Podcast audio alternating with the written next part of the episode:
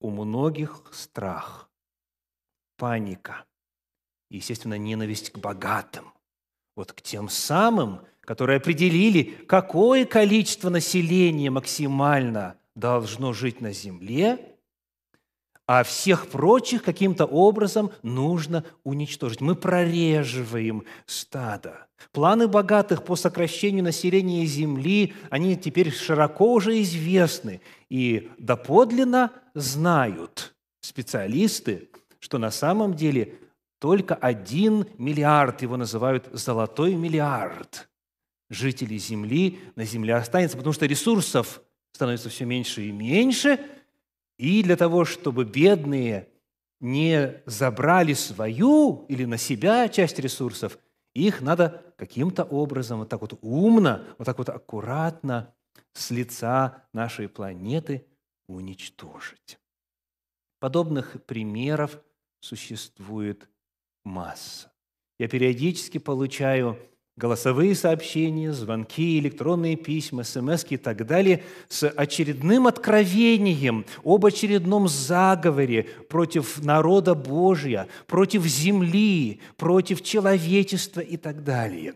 Сегодня моя проповедь называется «Теории заговоров». Теории заговоров. Что можно во свете священного писания предложить в качестве оценки этого явления. Какова оценка теорий заговоров во свете Библии? В особенности сейчас, когда в контексте пандемии столько много подозрений и в отношении правительства, и в отношении богатых, и в отношении Всемирной организации здравоохранения, и так далее, и так далее. Теории заговоров. Надеюсь, что Священное Писание сегодня прольет нам определенный свет по этому непростому вопросу. Конечно же, моя проповедь не является попыткой осветить этот вопрос во всей полноте. У нас нет для этого времени, но мне хочется открыть несколько ясно изложенных принципов в Священном Писании, которыми можно руководствоваться для того, чтобы реагировать на эту информацию как э, Божьи люди в соответствии с принципами священного Писания. Потому для начала приглашаю вас открыть в книге пророка Исаии в 33 главе, стихи с 13 по 17. Исаии 33 глава, стихи с 13 по 17. И первый вопрос, который мы зададим сегодня, первый из трех вопросов, звучит так.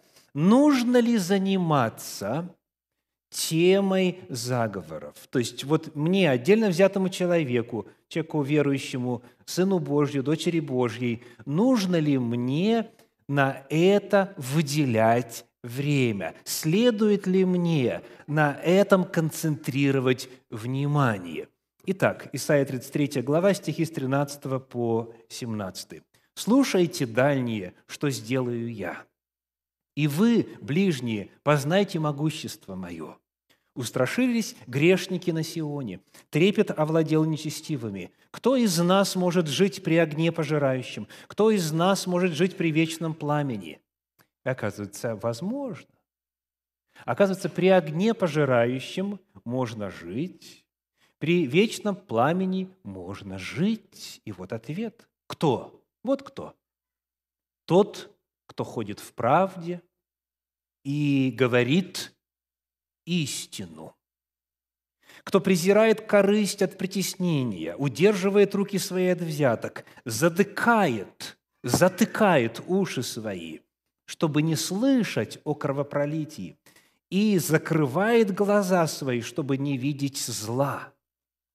Тот будет обитать на высотах, убежище его – неприступные скалы, хлеб будет дан ему, вода у него не иссякнет. Глаза твои увидят царя в красоте его, узрят землю отдаленную. Первый вопрос к вам, возлюбленные. Какая эпоха описывается здесь? О чем говорит в плане времени пророк Исаия? Относится ли это к нашему времени? Говорится о том, что глаза твои увидят царя в красоте его. Тот, который есть огонь пожирающий, тот, кто есть вечное пламя, он однажды приблизит свое святое присутствие к нашей планете. И вот тогда встанет вопрос, кто может выдержать его пришествие? Кто может жить при вечном пламени? Кто может жить при огне пожирающем? Есть люди, которые смогут, которые будут встречать его с радостью, и речь идет, конечно же, о возвращении Господа на землю. Глаза твои увидят царя в красоте его, во всей славе его, во всем величии его. Вот как Иоанн Богослов, будучи на острове Патмос, он услышал голос, обернулся, увидел славу Христову, и помните, что произошло? Пал к ногам его, как мертвый. Его реакция очень предсказуема. Он видел это в видении, он был в духе – но когда физически Святой Бог приблизится к нашей земле, то тогда все нечестивые и поступающие беззаконно будут как, как солома. Малахия 4 глава. Да? То есть вот какое событие, согласны? То есть речь идет о тех, кто вот-вот увидит царя. Речь идет о том поколении, которое живым встретит возвращение Господа. Потому, если кто-либо из вас в это верит, в том, что вы при вашей жизни увидите пришествие Господне, что вы воочию будете созерцать это и будете участниками этих событий, для вас этот отрывок. Так вот, кто же увидит царя? Кто выдержит славу его присутствия? Кто устоит в тот день? Смотрим снова на 15 стих. «Тот, кто ходит в правде и говорит истину. И, среди прочего, говорится так. Кто затыкает уши свои, чтобы не слышать о кровопролитии. Кто закрывает глаза свои, чтобы не видеть зла. То есть тот, кто блокирует, кто контролирует потоки негативной информации – который не хочет видеть, который не хочет слышать о беззакониях, о зле, о нарушении Божьей воли, который не хочет знать информацию, представляющую собою попрание Божьей заповеди, Божьих откровений. Обратите внимание, он не только сам ходит в правде, или в праведности, как в других переводах. Он не только сам говорит истину, но он также не хочет принимать информацию о том, что представляет собой нарушение Божьей воли. Он не хочет об этом знать. Он блокирует информацию о беззакониях. Желаете увидеть царя в красоте его, выдержать его присутствие? Господь говорит, вам нужно пересмотреть чем вы питаетесь в информационном отношении. Вам нужно ставить блокиратор, задавать вопрос, принимать это или не принимать, знакомиться или не знакомиться, инвестировать время или не инвестировать. Если то, что ты видишь и слышишь, представляет собой какое-то беззаконие, то этого слушать и видеть нельзя говорит Священное Писание. И это один из критериев, который будет описывать народ Божий в последнее время, тех, кто ожидает второе пришествие Иисуса Христа и готовится к встрече с Ним. И наоборот, послание апостола Павла к филиппийцам, 4 глава, 8 стих говорит, филиппийцам 4 глава, стих 8. «Наконец, братья мои, что только истинно, что честно, что справедливо» Филиппийцам 4, 8 что чисто, что любезно, что достославно, что только добродетель и похвала, о том помышляйте. Вы видите, как категорично вопрос стоит. Что означает фраза «что только»? Она означает, значит, ничего кроме. Согласны? Ни о чем кроме того, что вы видите на экране, помышлять мыслить нельзя. Вот как в современном переводе Института перевода Библии в Заокске. «Пусть мысли ваши будут заняты только тем, что...» И вот пошел список. Вот наш список. То есть мыслить, размышлять, посвящать интеллектуальные силы можно только на то, что истинно, честно, справедливо, чисто, любезно, достославно, что добродетель и похвала. Скажите, помещаются здесь где-нибудь замыслы богатых об уничтожении бедных? Помещается ли здесь где-нибудь Билл Гейтс со своими замыслами уничтожить большую часть земли вакцинами? Не помещается. Никак не помещается.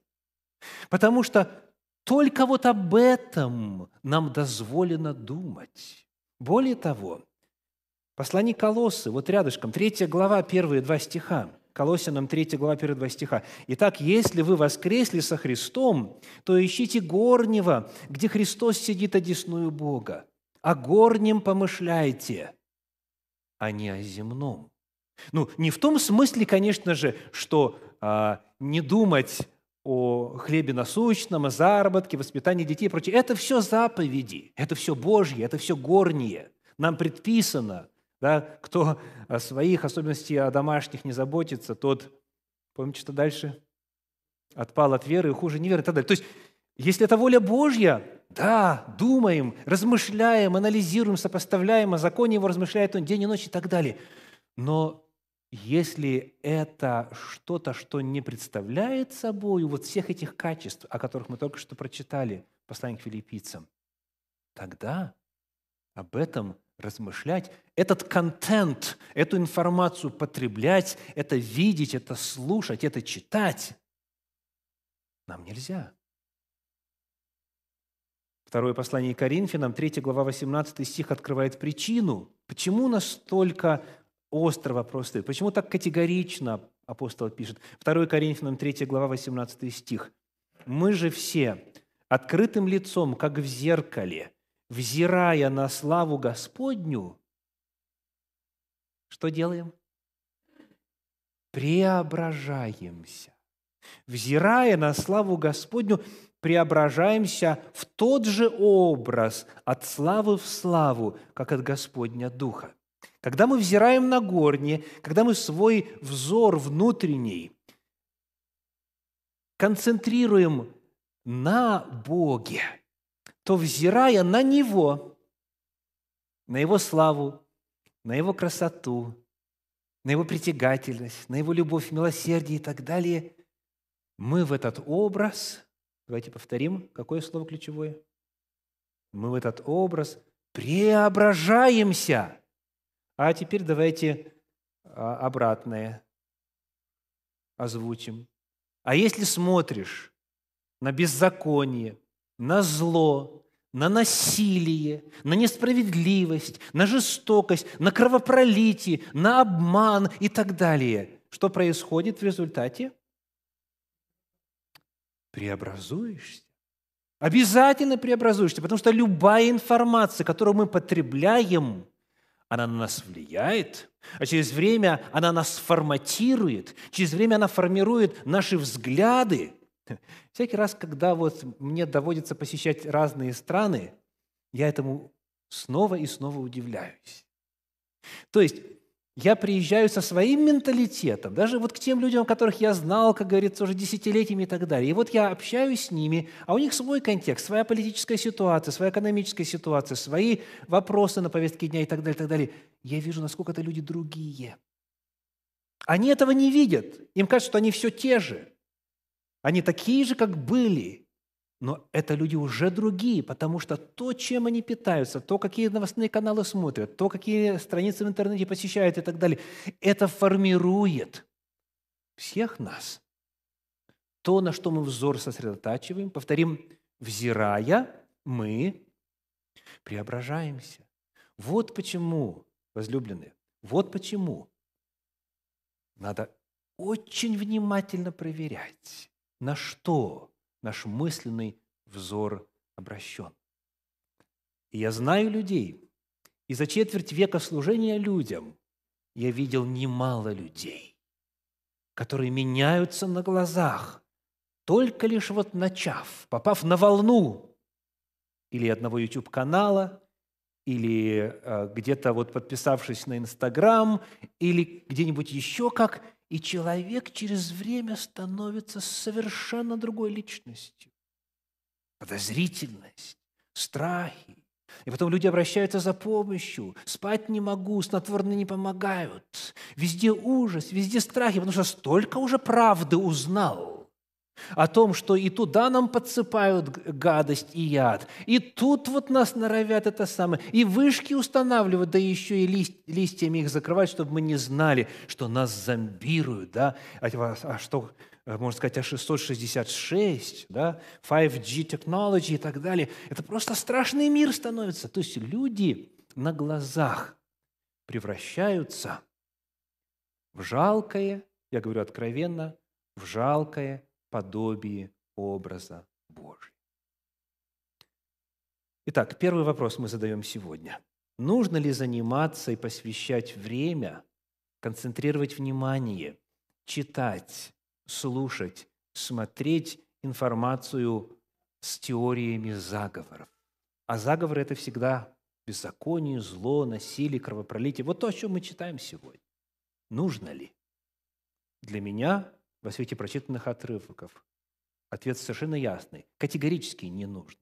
Категорически нельзя. Напротив, понимаете, если бы столько же времени эти люди, которые вот ну, больны этим делом, посвящали Господу, на Господа бы взирали, Священное Писание бы читали. Вот то, о чем мы прочитали в 18 стихе, 2 Коринфянам 3 глава 18 стих. Мы же все открытым лицом, как в зеркале, взирая на славу Господню, преображаемся, да?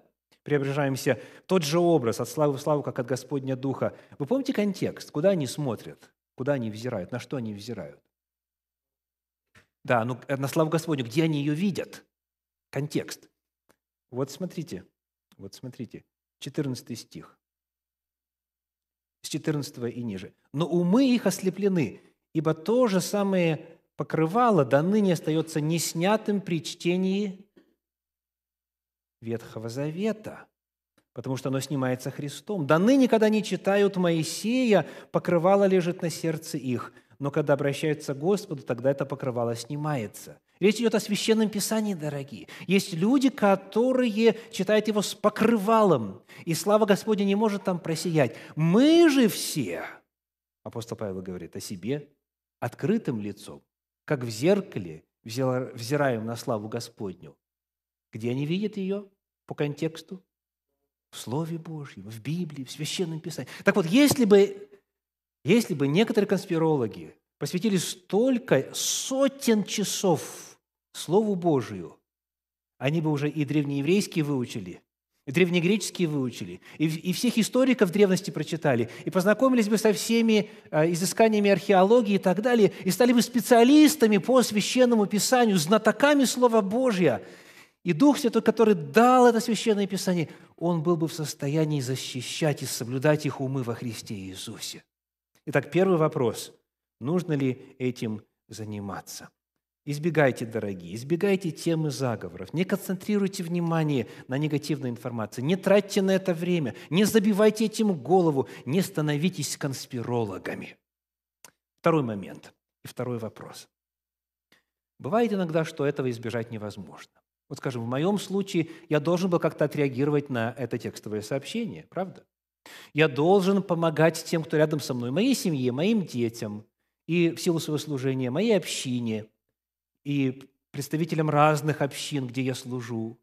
Я получаю письма, сообщения со всех материков, где живут русскоязычные братья и сестры. И потому я в силу своего служения, я вынужден иногда с этим сталкиваться. Везде, где можно, я стараюсь не смотреть, не слушать и так далее. Но порой нужна духовная помощь людям. И чтобы быть в состоянии помочь, нужно хотя бы немножечко разобраться. Так вот, если вот у вас есть такая ситуация, дети ваши спрашивают, родные ваши спрашивают, братья и сестры по вере спрашивают, или человек вот, а, как говорится, вам сторонний, но нуждается, потому что в беде и в рабстве у конспирологии, как быть? Если нужно, если вы вынуждены, если вам невозможно избежать знакомства с этими теориями. как, как э, ставить вопрос. Давайте посмотрим на примеры Священного Писания. Это вторая книга Царств, 13 глава, стихи с 30 по 33. Вторая книга Царств, 13 глава, стихи с 30 по 33. Когда они были еще на пути, дошел слух до Давида, что Авесолом умертвил всех царских сыновей, и не осталось ни одного из них. Это на нашу тему или нет? Прям точно на нашу. Слухи и еще какой термин уместный? Заговор. А Весолом он учинил, замыслил уничтожить всех царских сыновей. И встал царь, 31 стих, и разодрал одежды свои, и повергся на землю, и все слуги его, предстоящие ему, разодрали одежды свои. То есть пришла информация, пришел слух, пришло сообщение о наличии этого заговора. И вот, пожалуйста, реакция царя, реакция его окружения. Можно только представить себе вой и стоны, и плач, и горе. Всех сыновей уничтожили. 32 стих. Но Ионадав, сын Самая, брата Давидова, сказал, «Пусть не думает господин мой, что всех отроков царских сыновей умертвили. Один только Амнон умер, ибо у Авесолома был этот замысел с того дня, как Амнон обесчестил сестру его. Сестру помните, как звали? Фомарь, да. Итак, пусть господин мой царь не тревожится мыслью о том, будто умерли все царские сыновья. Умер один только Авесолом. Смерть одного ребенка – это, безусловно, трагедия. Но это несопоставимо с первой информацией, которая пришла, что всех царских сыновей умертвили. Так вот, какой вопрос следовало бы царю и окружению задать, когда пришла первая информация, первые слухи? какой вопрос вы бы задали? Точно ли это? Спасибо. Правда ли это? Вот это и есть второй момент, который я хотел бы высветить сегодня. Нужно задавать вопросы. В действительности ли это так? Пришла информация, не удалось избежать глаза, не успели, не, не, не успели глаза закрыть, не успели сказать, извините, я такое не слушаю, да? Или с помощью, за помощью обратились, столкнулись вы с чем-то. Как реагировать? Первый вопрос. Правда ли это? Если бы царь потратил время на изучение фактов, а факты-то были в его окружении, то он избавил бы себя от многих мучений, и многие нервные клетки продолжали бы ему верно служить. И вместо того, чтобы здесь, вот в горе, они были сожжены. Проверять надо. Задавать вопрос, на самом ли деле это так? рассказывают о том, как однажды встретились два друга, и вот между ними произошла такая беседа. Один говорит, «Слушал я Битлз, известная группа в свое время музыкальная. Слушал я Битлз, мне не понравилось. Картавят, фальшивят, что только в них находят, почему они такие популярные, ума не приложу. Ну, те из вас, кто знает, что такое Битлз и какие песни и так далее, вы наверняка уже насторожились, да? Там явно не картавят, там явно не фальшивят. Можно задавать вопросы о стиле, прочей, прочей приемлемости, неприемлемости, но вот этих грехов точно там нету. И поэтому сосед, вот он удивился и говорит, а где же ты их слышал, что тебе не понравилось? Вот послушайте классический ответ. А мне сосед напел. Мне сосед напел. А вот, оказывается, почему Битлз картавят и фальшивят. Так? Вот это происходит в отношении теории заговоров ежесекундно. Откуда ты это знаешь? Сосед напел. И потому важно задавать вопрос, откуда информация? На самом ли деле это так? Откуда стало известно и так далее?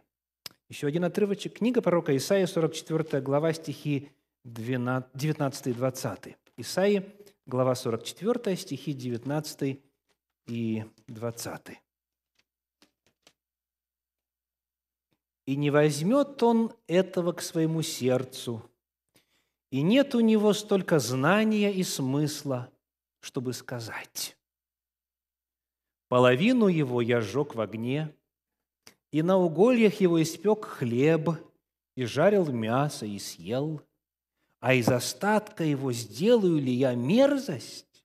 Буду ли поклоняться куску дерева?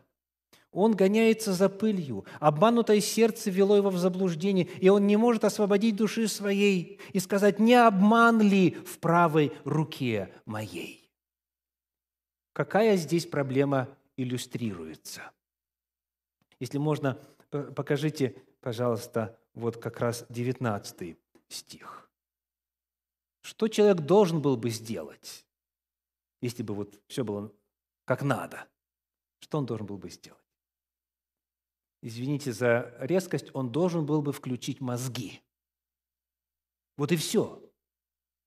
То есть проанализировать, как это вот из а, куска этого же самого дерева я изготовил огонь, приготовил пищу, погрелся, и этому же самому дереву я теперь буду кланяться? Где логика? Где ум? То есть, Исаия пророк говорит, используйте логику, сопоставляйте факты, сходится ли, так? Правда ли это? В действительности ли это реально? Откуда это известно? Повторюсь снова, включайте, включайте мозги. Ну вот, давайте включим. Киссинджер, так, Генри Киссинджер в 2009 году, согласно дошедшей до меня информации, вот, которую я вам прочитал, то есть не я придумал, он участвовал в совете по Евгенике в рамках Всемирной организации здравоохранения. Вот стоит только включить, и сразу понятно, что дальше читать уже нельзя.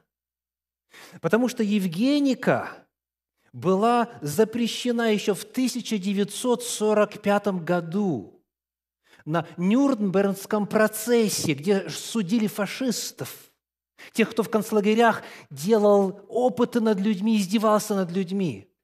Это часть Евгеники, попытка очистить нацию от нежелательных элементов, попытка э, контролировать и модифицировать генофонд человека и так далее. Это еще было осуждено в 1945 году. Потому, дорогие, вы нигде не найдете никакой информации о каком-то заседании Совета по Евгенике на уровне Всемирной организации здравоохранения, потому что такого совета не существует и не может существовать. Ладно, если там собираются какие-нибудь друзья там за бутылкой пива где-то и где-то рассуждают о чем-то и советуются, они о чем угодно могут говорить. Но международная организация, Всемирная организация здравоохранения не имеет такого органа, как Совет по Евгенике, потому что это считается преступлением против человечества. И потому не было там этого выступления Генри Киссинджера и не было этой речи, которую якобы нам сейчас цитируют и так далее. То есть сопоставляйте факты, используйте логику. Вот как обыкновенно развивается и протекает мой типичный э, разговор с представителями а, конспирологии – Человек что-то мне присылает, какой-то видеоролик или текст, или сообщение, или статью и так далее, просит срочно ознакомиться и э, оповестить народ. Так? Ну, я задаю обычно вот такой вопрос. А, а как об этом стало известно? Вот как, эта информация, она достигла масс. То есть откуда вы это знаете? О, я сейчас пришлю ссылочку. Вот это самое есть блогер, который вот это все рассказал. Хорошо, иду по ссылочке, открываю блогера, внимательно слушаю. Жду, когда документы пойдут, да? жду, когда будут ссылки на какие-то э, факты, на, на что-то. Ничего нету. Возвращаюсь к человеку и говорю, ну, потратил время, самое дорогое, что у меня есть, время, да, в плане вот моих ресурсов. И говорю, там ничего нету. Ну как, он уже об этом сказал, неужели он будет врать? И я говорю, я не знаю, но я этих документов не нашел. Но это из секретных источников, ответствует мне конспиролог. Это из секретных источников известно. Я говорю, а можно мне с ними ознакомиться? И вот он с улыбкой и снисходительно говорит, ну кто ж вам открыто в этом признается? То есть, смотрите, что мы имеем в результате? Доказательная база выглядит вот так вот. Ноль, ноль. Сколько ноль на ноль не умножай, не прибавляй, он все таки остается нолем. Ничего нету, никаких документов нету, фактов нету. Почему их нету? Потому что конспирологи в этом открыто не признаются, правда? Но, тем не менее, это реально, это существует. И этого надо бояться. И нужно бежать в магазин, закупать туалетную бумагу. Смотрите, что получается. Вот что получается. Едет в автобусе, в автобусе мужик в общественном транспорте, отрывает от газеты маленькие кусочки и бросает в окно. Представили картину?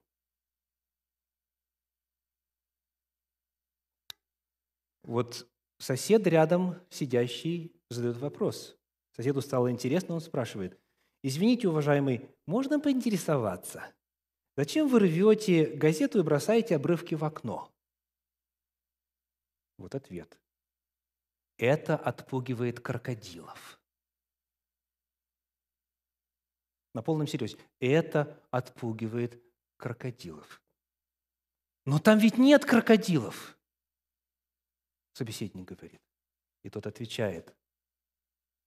Эффективное средство, не правда ли?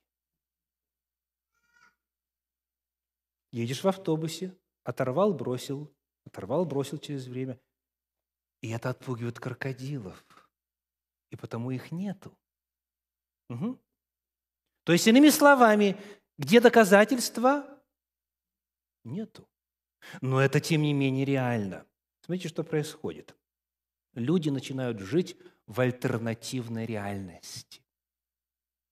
Они верят в то, что нечто существует, хотя доказать существование оного не могут. А когда происходит привыкание, то через время уже фильтрация вообще исчезает. То есть все, что этот товарищ говорит или этот источник печатает, все принимается на веру. И тут же распространяется. Создается альтернативная реальность.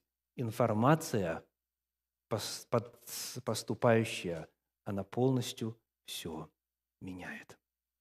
Итак, к чему призывает Священное Писание? Если все-таки уже столкнулся с какими-то подобными данными, проверять, изучать, спрашивать. Книга Исход, 20 глава, 16 стих. Все вы знаете наизусть. «Не произноси ложного свидетельства на ближнего твоего». А кто мой ближний? А любой, все. Так? «Не произноси ложного свидетельства на ближнего твоего». И вот тот, кто распространяет информацию про Генри Киссинджера, который якобы в 2009 году сказал эти слова, что этот человек делает? Он нарушает Божью заповедь. Он произносит ложные свидетельства. То есть, если у вас нет доказательств, что человек на самом деле это сказал, а вы, тем не менее, это передаете, вы озвучиваете, вы вменяете ему то, что не является реальностью. И тогда происходит нарушении девятой заповеди. А это очень серьезно. Это очень серьезно. Итак, во-первых, говоря о теории заговоров, Библия совершенно четко приглашает нас этим не заниматься, об этом не думать, не, не концентрировать внимание, блокировать эту информацию. Второе. Если все-таки нужно, если уже этим занимаешься, то основательно проверять, включать логику, сопоставлять факты, задавать вопросы об источнике, чтобы не погрешить лжесвидетельством против ближнего своего. И, наконец, последнее, третье. Книга пророка Исаии, 8 глава, стихи с 11 по 13. Исаии 8 глава, с 11 по 13. «Ибо так говорил мне Господь, держа на мне крепкую руку и внушая мне не ходить путем всего народа, и сказал, не называйте заговором всего того, что народ сей называет заговором. Слышите? Не называйте заговором всего того, что народ сей называет заговором, и не бойтесь того, чего он боится, и не страшитесь Господа Саваофа, его чтите свято, и он страх ваш, и он трепет ваш. Итак, Господь призывает, не бойтесь, не страшитесь, не называйте заговором, не обращайте на это внимание, даже если угроза реальна. Седьмая глава книги Исаии, стихи 5 и 6. «Сирия, Ефрем и сын Ремалиен умышляют против тебя зло, говоря, пойдем на Иудею и возмутим ее, и овладеем ею, и поставим в ней царем сына Тавилова». То есть заговор был со стороны Израиля и со стороны Сирии в отношении Южной страны Иудеи заговор был. Они такие на самом деле хотели, и они уже собрали войска, уже союзное войско собралось и готово было наводнить Иудею.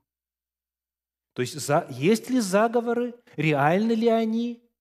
Конечно. И немало их. Очень много людей как у, э, у пророков написано, злодеи злодействуют, и злодействуют злодеи злодейски. Да? Они не лягут спать, если не замыслят зло. И заговоров много. И многие из них реальны. Но как народ Божий должен на это реагировать? Как он призван реагировать? Аминь. Не обращать внимания. То есть, в каком смысле? Не бояться не бойтесь, не страшитесь, говорит Господь, даже если заговор реален. И почему можно не бояться, почему можно не страшиться? 13 стих. Господа Саваофа, его чтите свято. Что означает Саваоф? Да, это еврейское слово, оно, видите, оно даже у нас не переведено здесь, просто озвучено. Значит, э, слово «цава» еврейское означает войско или армия, единственное число, цеваот, от – это окончание множественного числа, воинства, войска, армии, и Он есть Господь войств, Господь воинств. Вот почему бояться не нужно. Вот этот э, Факей и этот Рицин, один царь Израиля, другой царь Сирии, они в подметке не годятся. Господу воинств, какая бы ни была у них армия, хоть даже сам царь сирийский, вышел один ангел Господень и поразил 185 тысяч войска ассирийского в эпоху царя Изекии. Если вы верите Господу, значит, у вас не будет страхов, даже если заговоры реальны. Потому не бойтесь и не страшитесь. Господь наш, Он могущественнее всех. Он может преодолеть любую проблему. Потому суть вопроса, дорогие, фактически сводится вот к чему. Доверяете ли вы Богу или нет? Верите ли вы, что хлеб будет дан ему, вода у него не иссякнет? Это из той же 33 главы книги пророка Исаии. Верите ли вы, что в любое время Господь не попустит ничему в вашей жизни свершиться, осуществиться, что вам не по силам? Но при необходимости даст облегчение, чтобы вы могли, чтобы вы были в состоянии перенести. То есть верите ли вы в Бога или нет? Или Бог – это просто, вот, как говорится, такая интеллектуальная категория, которая на жизнь практическую никак не влияет? Бога в рассуждениях конспирологов – вовсе нет. В их мировоззрении Бог как реальная действующая личность, как всемогущий, вездесущий, сверхъестественный Бог, Он просто-напросто отсутствует. И неверие в то, что Он есть владыка над всеми, оно проявляется в следующем. По сути, конспирологи, те, кто боится заговоров, это люди неверующие.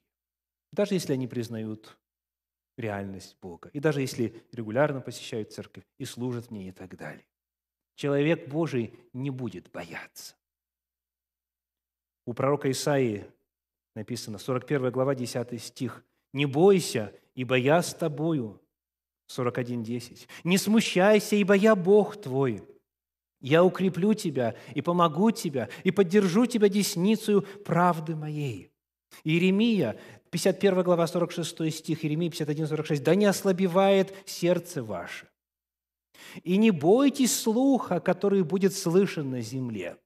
И вот очень интересно, слух придет в один год, и потом в другой год, и на земле будет насилие, властелин восстанет на властелина. Не, да не ослабевает сердце ваше, говорит Бог. Не бойтесь слуха, потому что каждый год новые слухи. И сколько будет лет, столько будет слухов. И они будут умножаться, будут шириться и так далее. Но вы не бойтесь, но вы не смущайтесь, да не ослабевает сердце ваше. Даже тогда, когда насилие реально, мы все равно не боимся, мы спим спокойно. Наконец, помните ли, что Иисус говорил о слухах и о заговорах, и о том, как следует народу Божию к ним относиться? Два отрывочка бегло. Евангелие от Луки, 21 глава, стихи 26 и 27. Люди будут издыхать от страха и ожидания бедствий, грядущих на Вселенную, ибо силы небесные поколеблются, и тогда увидят Сына Человеческого, грядущего на облаке силою и славою великою. Вновь описывается время накануне пришествия. Что будет в мире? Какие настроения, какие чувства, какие ожидания? Люди будут издыхать от страха. Вот это слово я прочитаю по переводу Кулакова. «И люди будут изнемогать от страха при одной только мысли о том, что надвигается на мир». То есть от ожидания бедствия, то еще бедствия нету, и оно еще только на уровне заговора, или подозрения о заговоре, а люди уже что делают? издыхают. Это слово «издыхать» очень интересно. В оригинале это греческое «апопсюхо». «Апопсюхо». Дословно означает а, перестать дышать. Когда, вот знаете, дыхание останавливается, в смысле, то в смысле, когда боишься, да, когда страх вот все сжимает, то аж дышать трудно. Вот, вот это. Вот такое будет состояние людей накануне пришествия. Правда ли? Таково ли состояние? Да. В этом мире сегодня большинство наполнено страхом. А теперь как мы должны реагировать с вами? Живя в это же самое время, Евангелие от Матфея, 24 глава, 6 стих, тот же контекст второго пришествия. Также услышите о войнах и о военных слухах. Смотрите, не ужасайтесь. То есть вы видите контраст. Вот люди издыхают от страха, спать не могут, снотворные принимают, психотропные принимают и так далее. Это одна категория. А вот вы. А вот вы. Не ужасайтесь, не страшитесь. Наоборот, когда вы это все увидите, помните, какая реакция? Слова Иисуса. «Восклоните головы ваши, потому что приближается избавление ваше. Аллилуйя! Это означает, что мы все ближе подходим к заключительным этапам истории Земли. Войны, военные слухи, люди будут такие, люди будут другие, всякая плоть извратит свой путь и так далее. Вот, как говорится, волна этих надвигается, вот волна других. Всякий раз, когда вот люди звонят мне и нуждаются в поддержке, потому что они боятся – и спрашивают, а вы как реагируете или ты как реагируешь? Я обычно отвечаю так. Знаете, я об этом впервые узнал, когда мне было пять лет. Вот меня мама научила читать в пять лет, и я начал читать Библию. И я еще тогда узнал, что люди будут надменны, злоречивы, родителям непокорны, жестоки, сребролюбивы и так далее, и так далее. Что всякая плоть извратит свой путь, что будут сексуальные девиации, они станут нормой, как было в Содоме и Гаморе, и так далее. Поэтому, когда я вижу, что это происходит, я нисколько не удивляюсь, потому что я об этом знаю уже 40 лет. Да? Мне сейчас 45. Я об этом знаю 40 лет. А вы сколько знаете об этом? Кто-то 60, кто-то 70, кто-то 80 и так далее. А чего ж удивляться? Вот новость. Мы об этом знаем давно. Народ Божий знает, как история будет развиваться, как э, безнравственность будет возрастать, как цельное, доброе, созидательное будет попираться все больше и больше. И чем ближе мы подходим к пришествию, тем меньше будет богоподобного и больше будет дьяволоподобного. Но мы об этом давно знаем. Библия нас давно уже предупредила. Поэтому Иисус говорит, Иисус говорит, смотрите, не ужасайтесь, ибо надлежит всему тому быть. А главное, Матфея 28, 20, «Сей я с вами во все дни до скончания века». Какие бы законы ни приняли, что бы ни было узаконено, какое беззаконие в том или ином штате, в том или ином округе, это лишь только знаки, что мы приближаемся к концу. Спокойно ложусь я и сплю, потому что ты один даешь мне жить в безопасности. Есть ли вот эти три момента, которые мы подняли сегодня? Первый – не увлекаться этой темой, фильтровать информацию, не допускать в свой разум вот всякое, всю эту грязь. Второе, если уже нужно, выяснять, правда ли это, добиваться, доходить, докапываться до истины, чтобы не произносить ложного свидетельства. И третье, не бояться, не ужасаться, потому что Господь рядом с нами. Мы это давным-давно знаем, здесь никакой новости нет вообще. Если вот эти три тезиса в вашей душе нашли отклик, если вы с этим согласны, если вы это принимаете, можно ли попросить вас в конце прочитать несколько стихов из 26, из 26 главы книги «Псалтирь» вместе, качестве вот вашего личного исповедания веры. Это книга «Псалтирь», 26 глава, первые пять стихов. Текст на экране, мы можем читать вместе вот отсюда – Готовы? Господь – свет мой и спасение мое. Кого мне бояться? Господь – крепость жизни моей. Кого мне страшиться?